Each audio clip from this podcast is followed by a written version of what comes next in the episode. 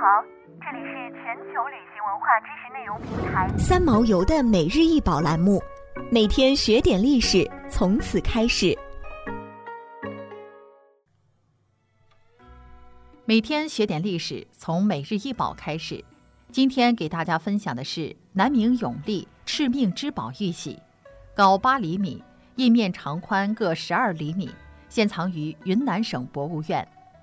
一六四四年，明朝崇祯皇帝在北京自缢后，其宗室在南方先后建立起数个政权，沿用大明国号，史称南明。朱由榔是明神宗朱翊钧之孙。也就是崇祯帝朱由检的堂弟，他所建立的永历政权是最后一个，也是坚持最久的一个。从一六四六到一六六二，共计十六年。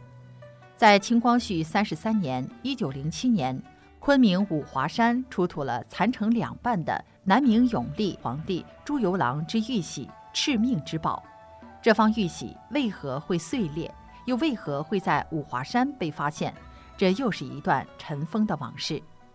原来，一六五七年八月，明永历朝臣秦王孙可望自恃兵多将广，率部十四万，公然进犯昆明，妄图取永历帝而代之。永历帝即派晋王李定国、蜀王刘文秀统兵三万御之。孙可望溃败，只带少数亲兵逃回，不久逃入湖南投降满清。孙可望降清后，带去许多南明军事机密。这年十二月，清朝正式下诏三路进军，征灭南明。